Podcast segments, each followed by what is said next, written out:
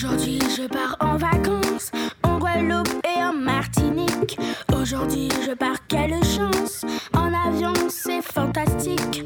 Avec mon père et ma mère, ma petite soeur, mon petit frère, et puis les amis aussi. Chris Angel, Téchan et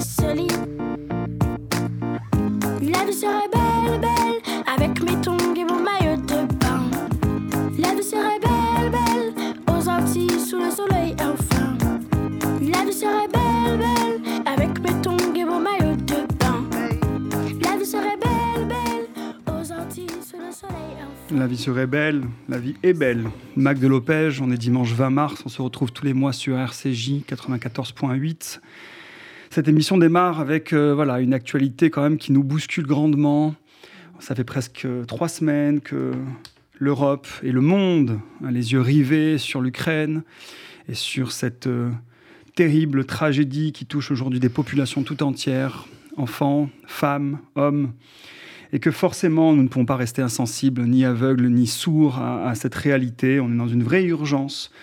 Aujourd'hui, je tiens à saluer euh, la grande mobilisation des associations, évidemment le Fonds social juif unifié, qui coordonne autour du consistoire, du CRIF, du Kazib Kojazor, de l'OSE, des EI, de l'EJM. Je vais sûrement en oublier, la VISO, la coopération féminine, l'OPEJ. Chacun essaye d'amener aujourd'hui sa propre ressource en cette grande euh, tragédie, ce grand drame humain. Il arrive aujourd'hui, on, a eu les chiffres tout à l'heure, euh, près de 15 000, plus de 15 000 réfugiés d'Ukraine qui arrivent en France, mais c'est pas que la France, il y a aussi en Allemagne, en Pologne, en Israël. Il y a aujourd'hui quelque chose voilà, qui nous interpelle grandement dans, cette, euh, dans ce malheur, dans cette répétition de l'histoire. Et donc, euh, cette émission forcément démarre avec une thématique bien douloureuse. On se retrouve tous les mois sur une thématique que l'OPEJ euh, a à chaque fois à cœur de porter, la question des métiers du social, de la protection de l'enfance, de l'accompagnement des jeunes et de l'insertion, et bien évidemment de tout le travail autour des familles. J'ai aujourd'hui deux grandes invitées qui vont se présenter. Marie-Claude Aigri, bonjour. Bonjour. Alors oui, je, suis euh, psychologue, psychanalyste. Je travaille à l'OPEJ depuis de nombreuses années. Et effectivement, cette question de la place de l'enfant euh, dans les tourments de la guerre euh, concerne, nous concerne, nous travailleurs sociaux, depuis des générations. Hein, depuis la création de l'OPEJ, on pourrait dire, hein, où on a accueilli euh, dès l'ouverture euh, des enfants euh, réfugiés, enfants de rescapés ou de disparus de, la Shoah. hein. Et nous avons continué dans l'accueil des, autres réfugiés. On, parle peu, mais des réfugiés des, enfants des pays arabes qui sont arrivés en France, de Tuni- Tunisie, Mhm. d'Algérie, d'Égypte. hein. Euh, donc c'est une question qui a traversé euh, l'OPEJ depuis de nombreuses années. Hmm, Par les Oui, on- oui. On retrouve aujourd'hui les- les- les- la genèse hein, de, Mm. notre, de notre œuvre, l'œuvre de protection des enfants juifs, qui est devenue Fondation OPEJ en 2012 et qui aujourd'hui porte euh, un projet d'envergure, qui a du sens. Et effectivement, cette actualité de guerre nous rappelle que nos propres origines aujourd'hui à l'OPEJ voilà, nous rappellent ce dur passé et à la fois dans ces souffrances-là, comment on peut, d'une crise aujourd'hui humanitaire, d'une crise de guerre, euh, provoquer quelque chose de l'ordre d'une ressource humanisante. Je reçois à côté de Marie-Claude Joyce Dana. Bonjour Joyce. Bonjour. Je peux te présenter en quelques mots, même si tu es déjà venu dans cette émission. Oui, mais je me représente, il n'y a pas de souci. Joyce Anna, psychologue, euh, à l'OPEJ depuis de très nombreuses années également, dans différents services de protection de l'enfance, de soutien aux enfants et aux familles. Et euh, malgré le fait que je ne suis plus, je ne sois plus la directrice du service euh, que je dirigeais il y a encore très peu de temps, je suis évidemment très proche de l'OPEJ. L'attachement est fort, les valeurs sont là et me, ramènent toujours à cette fondation qui est essentielle euh, pour moi. Oui, bien sûr, c'est un sujet extrêmement important dont on a, dont on a parlé ce matin avec Marie-Claude. Je crois que le travail euh, qu'on fait auprès des enfants nous rappelle à chaque fois, à chaque fois, euh, à quel point la présence de l'adulte auprès des enfants ou qui souffrent d'un d'un traumatisme lié à la famille, d'un traumatisme plus, plus général lié au contexte de transhumance, de, de périples passés dans des, dans des, par des chemins euh, très dangereux avec les parents, et on en a reçu, on en reçoit encore au service. Euh, cela nous montre à quel point il est important d'être auprès de ces enfants dans la place la plus ténue, la plus rapprochée pour rassurer, sécuriser et dire qu'il y a toujours un adulte auprès de cet enfant pour être là et pour lui apporter le minimum de sécurité nécessaire pour qu'il continue à grandir. Et ça, c'est essentiel, quels que soient les traumatismes et les situations dans lesquelles il se trouve. Et là, c'est l'essence du travailleur social, de l'éducateur, du psychologue, euh, pour avoir cette place et savoir à quel point c'est important. Le thème de l'émission d'aujourd'hui, le Mac de Lopège, la place de l'enfant, et c'est vrai que cette actualité résonne différemment Qu'est-ce que ça veut dire la place de l'enfant dans des institutions et bien plus largement dans toutes les institutions, dans tous les systèmes? Je, pose la question à Marie-Claude. Quand on regarde votre biographie, on voit combien l'environnement, quel qu'il soit, social, familial, économique, euh, joue un rôle fondamental. Joyce nous dit la place de l'enfant et tout de suite elle le raccroche à la question de l'adulte. Qu'est-ce que ça, qu'est-ce que ça évoque? Là, cette question-là L'enfant se, se, construit euh, à partir de son environnement. Le premier environnement, c'est la famille. Euh, c'est la mère, c'est les parents, euh, c'est l'environnement aussi des parents et de la famille. Donc lorsque cet environnement vacille, lorsque cet environnement s'effondre, là, en temps de, en temps de, guerre ou en temps de crise familiale, euh, c'est tout la subjectivité de l'enfant qui s'effondre. Hein. C'est comme si euh, il était euh, dans un nid euh, et que ce nid s'effondrait à ce moment-là. Hein.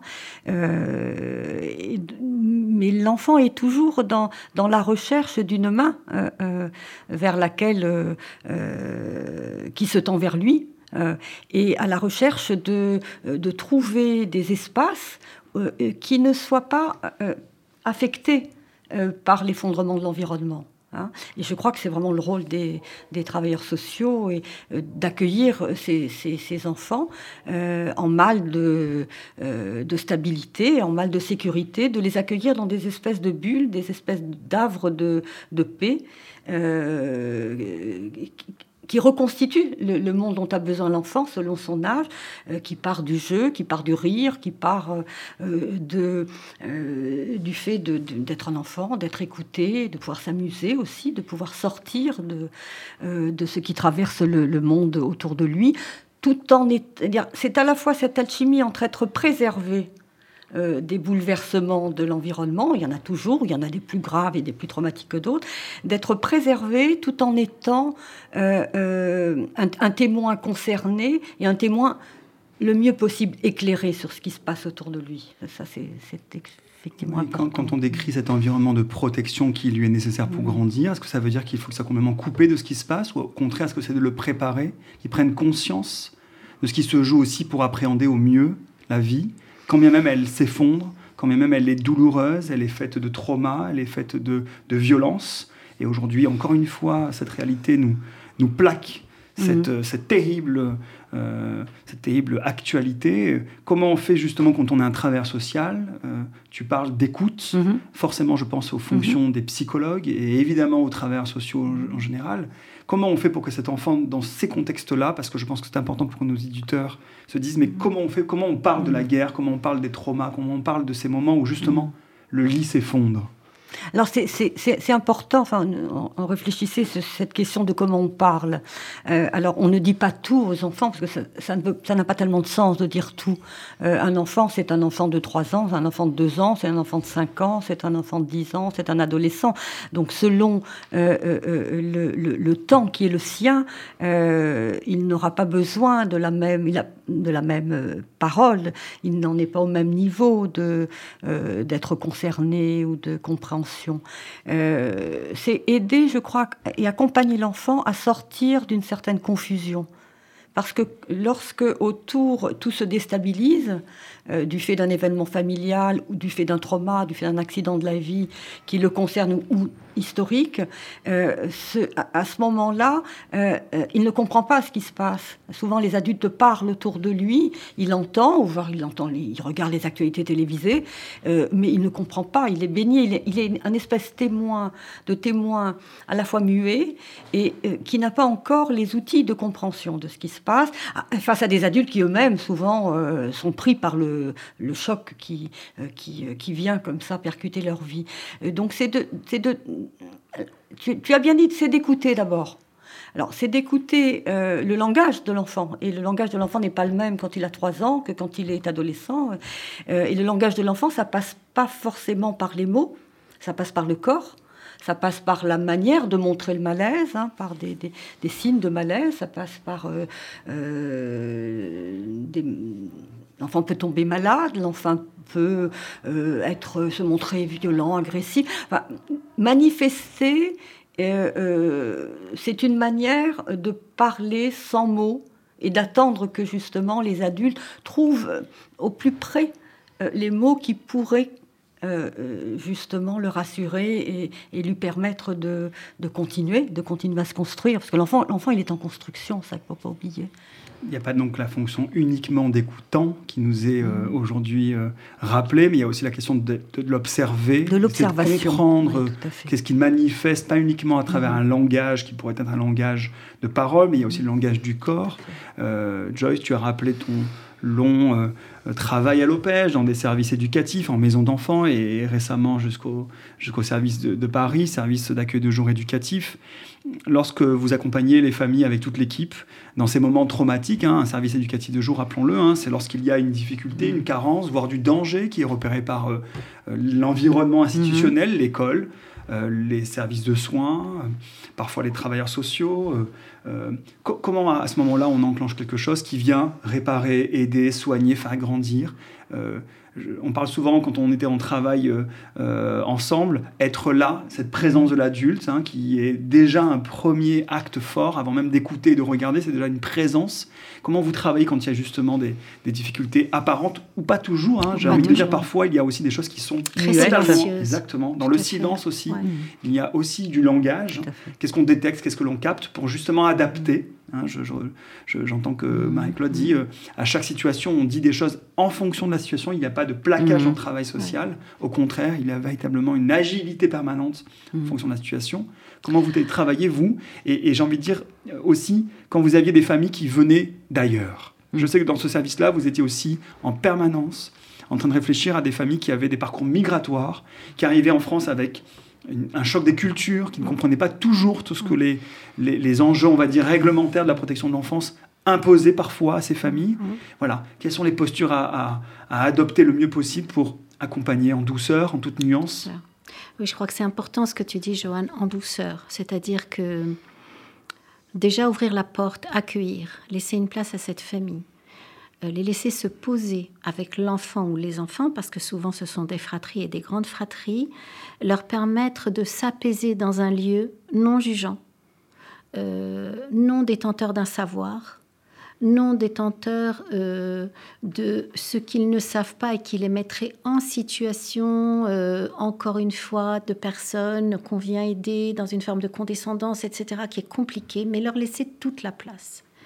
Alors c'était toute la place et en particulier quand ce sont des familles, comme tu l'as dit Marie-Claude, euh, des familles qui ont traversé des contrées dans le danger, donc qui est déjà euh, imprégné de, tout, de tout, le risque qu'il peut y avoir à parler, à dire les choses, prendre le temps.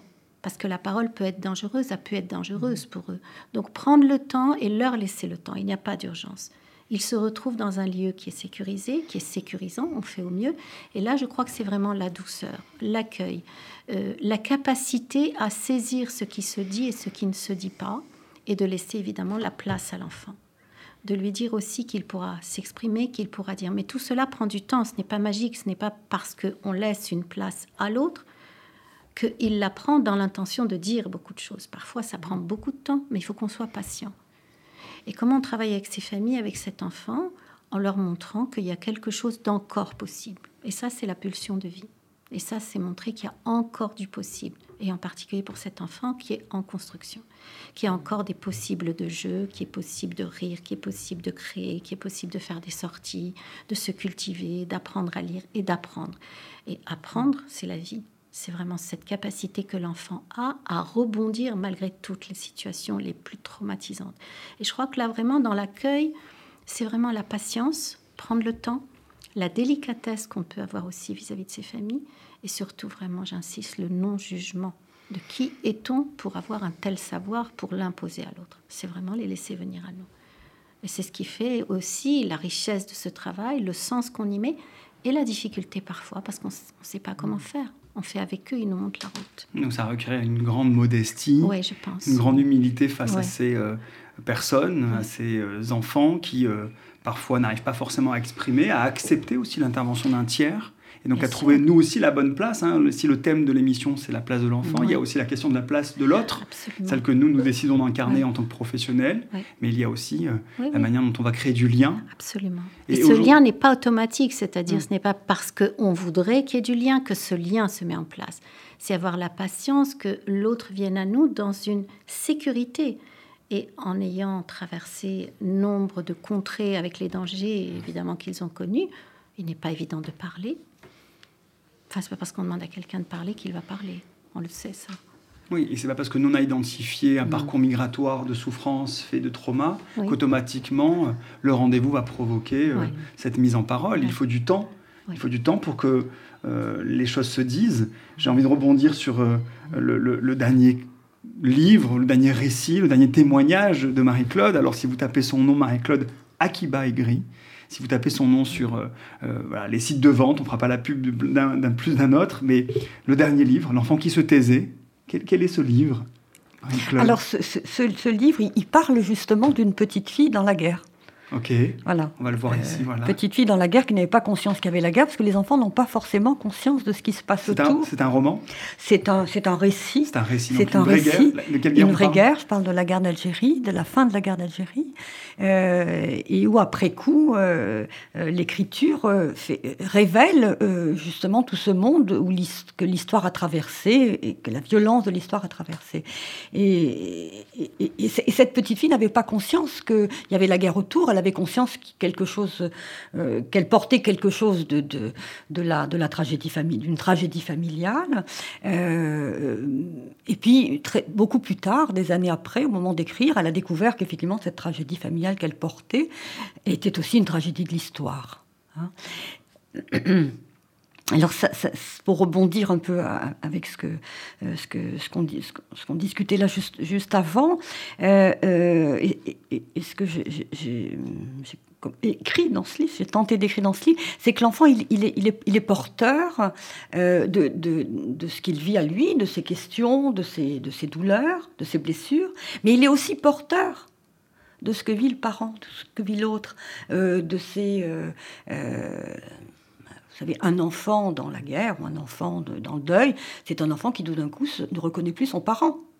Pourquoi? Parce que euh, un parent, c'est quelqu'un qui vous réveille chaque matin, qui sourit, qui, chante, qui euh, et puis tout d'un coup, ben, ce parent-là, il est euh, lui-même défait. Il est lui-même pris dans, dans les toute la, euh, un malheur qui lui tombe dessus ou une perte qui lui tombe dessus.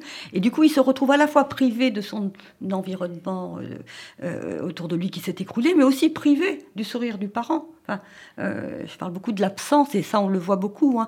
nous avons quelquefois des, des, des, des, mères, les, les, pères viennent moins, mais on mm. commence à les recevoir un peu, des, mères qui sont très absentes pas parce qu'elles euh, elles ont euh, envie d'être ailleurs, elles sont absentes parce qu'elles elles sont plongées dans, dans, le monde de la perte, dans, dans le monde du chaos qui leur est arrivé. Et du coup, l'enfant se retrouve face à une absence de visage maternel qu'il essaie en permanence de d'égayer Hein, on voit très bien quand les enfants font, ils font les pitres, les éducateurs disent mais celui-là il est, il, est, infernal, il est impossible, il parle tout le temps, il laisse pas parler les ça, c'est la fonction de l'enfant. Euh, l'enfant, il vient, il vient porter quelque chose du, parent. Euh, il est très discret, aussi discret que les éducateurs doivent l'être. Euh, c'est-à-dire qu'il ne va pas poser de questions, il ne va pas parler des secrets, mais il va chercher à redonner le sourire il va chercher à intéresser le parent pour que le parent s'intéresse à autre chose qu'à euh, qu'à sa tristesse. Hein. Voilà, donc c'est effectivement euh, euh, ces enfants-là euh, forcément, ça rejoint ce que nous avons tous vécu enfant. Parce que ce qui, est, important de, dire, c'est qu'il y a. Là, on est, face à une situation qui est une situation de, tragédie de l'histoire, hein, qui, euh, en plus, que l'on vit au présent, que ces enfants-là vivent au présent. Euh, mais il n'y a pas que des grands traumas. C'est-à-dire qu'on peut tous travailler avec des enfants et retrouver en soi des minimes blessures qui semblaient minimes. Oh, mais c'était pas bien quand on dit un enfant, c'est pas bien grave. Mais qui pour l'enfant ont créé du trauma. Hein. Euh, on, ne connaît pas la dimension de la blessure de l'enfant. Je veux dire, c'est très subjectif tout, tout cela. Voilà. Donc l'enfant qui se taisait, c'est l'enfant qui a rien trouvé d'autre que finalement il vaut mieux se taire euh, que, que, de dire des bêtises euh, qui pourraient froisser les, les adultes qui n'ont pas trop le, le temps à s'occuper des enfants quand, euh, quand ils sont pris dans la tourmente. Oui, d'autant que si on revient sur le mot protection, et voilà, ce euh, que tu avais utilisé au tout début, euh, Joanne, l'enfant protégé par les adultes, par ses parents bien sûr, mais il protège aussi ses parents. Mm. Et en ne disant pas, il protège ses parents. Il ne les expose pas à quelque chose auquel ils ne pourraient pas répondre.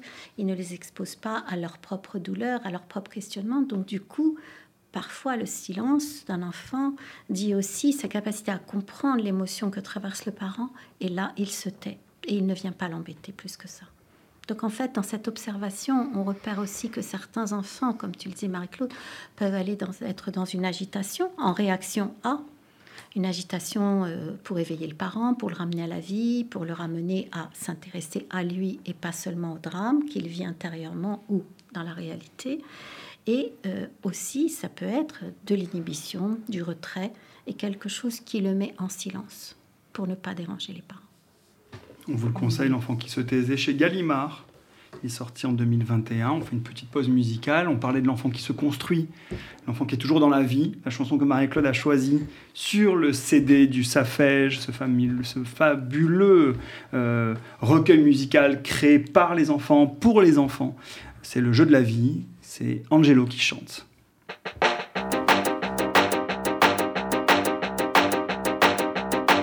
Mon héros il serait comme moi un peu gros, noir, mignon, ils sont trop de cheveux tout en haut. Pour le caractère, un peu tête en l'air, flemmard fatigué, mais aussi j'espère intelligent, rusé, gentil, attentionné, drôle, enfin je le crois. C'est à vous quand je veux, avec ce que j'aime, courageux quand je peux, si ça vaut la peine. Ma vie est un jeu dont je suis le héros. Ma vie est un grand jeu vidéo. Ma vie est un jeu dont je suis le héros. Ma vie est un grand jeu vidéo. Mon terrain de jeu, c'est la terre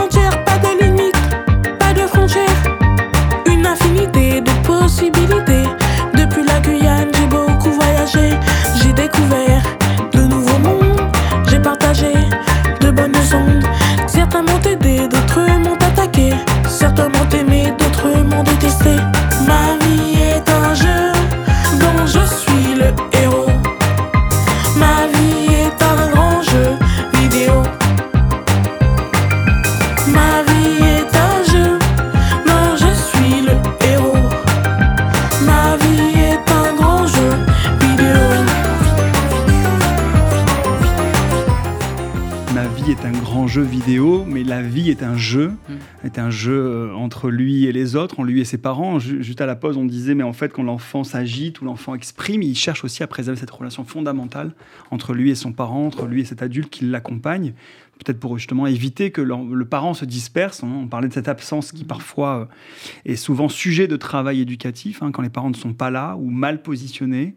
Euh, l'enfant rappelle un peu de lui-même et j'aime bien quand tu mm. disais, euh, l'enfant est aussi acteur quelque part. Il est aussi le témoin d'une histoire, mais de sa mm. propre histoire. Et Angelo, dans cette belle chanson, nous dit, mais la vie est un jeu dont je suis le héros. C'est moi-même qui vais faire en sorte qu'autour de moi, tout en respectant ces règles d'une société, je vais aussi faire bouger mon propre personnage et faire en sorte qu'on me regarde et qu'on prête attention. Donc, dans le travail éducatif, je crois que c'est ça l'essentiel, c'est de toujours préserver ce lien fondamental qui, malheureusement, est bien brisé euh, lorsque les enfants arrivent dans nos services éducatifs de protection de l'enfance à l'OPEJ ou même dans les maisons. Et donc, de maintenir un lien tant que cela est possible entre l'enfant et son environnement, n'est-ce pas? Est-ce qu'à la fin, l'enfant parle? Ne le dites pas, ne le dites pas, Marie-Claude, mais l'enfant qui se désire, je me dis, mais est-ce qu'à un moment donné, il parle? J'imagine que oui, puisqu'on est au passé. L'enfant, l'enfant parle, l'enfant écrit, l'enfant imagine. L'enfant joue, il trouve des personnages autour de lui dans la famille euh, qui sont un peu plus en retrait et avec lesquels il joue. Et ça, je crois que le jeu sauve le jeu sauve parce qu'il permet justement de, construire un univers euh, imaginaire. L'enfant imagine. Combien d'enfants euh, On dit mais quand est-ce qu'il va être dans la réalité? Non, l'enfant a besoin euh, mm. de, se construire des imaginaires, des, des compagnons imaginaires. L'enfant entend des voix, entend des voix des absents. Il, il, en, il fabrique des présents à partir des absents. il a une tout un, euh, toute une gamme euh, extrêmement variée euh, qui est la sienne, tout en sachant qui, que la réalité est là quand même.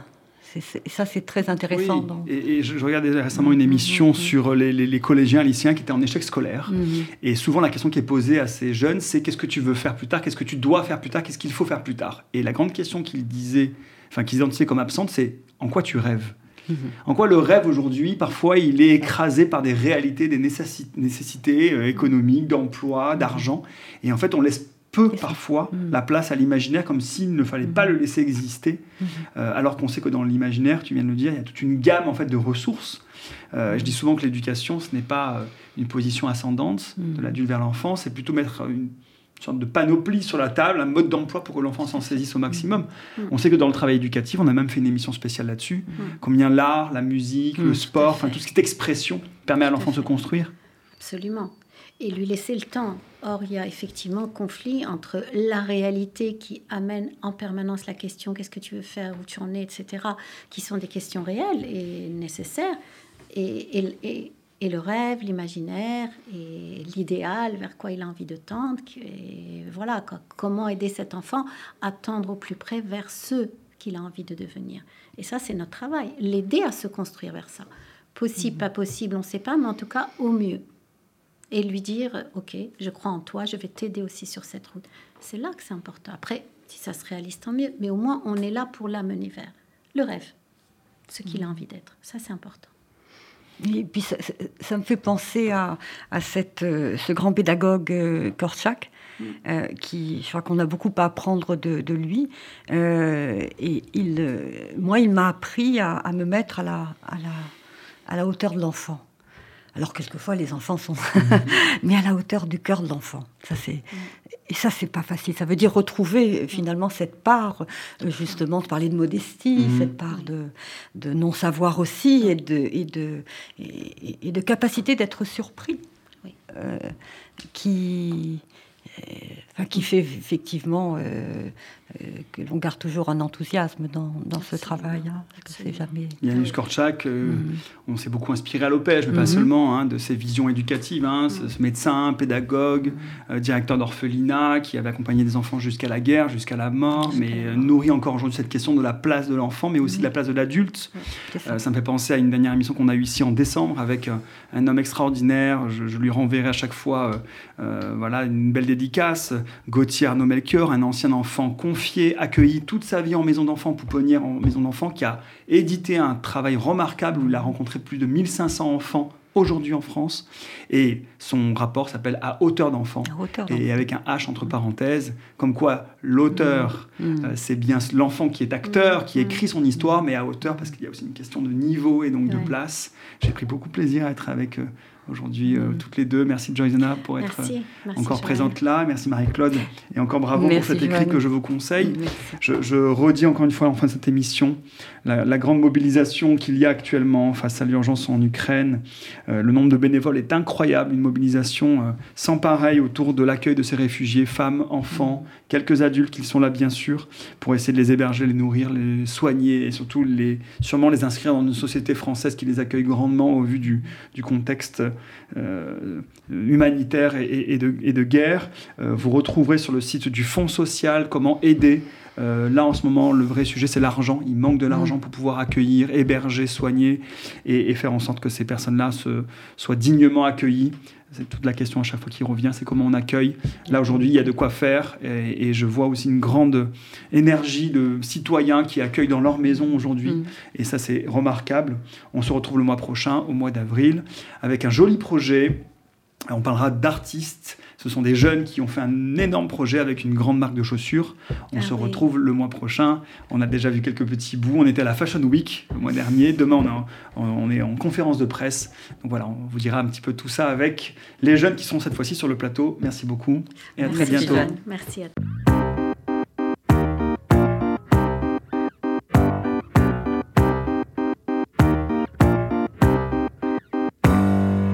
Aujourd'hui, je pars en vacances. Je pars, quelle chance! En avion, c'est fantastique. Avec mon père et ma mère, ma petite soeur, mon petit frère, et puis les amis aussi. Chris Angel, Téchan et Solide.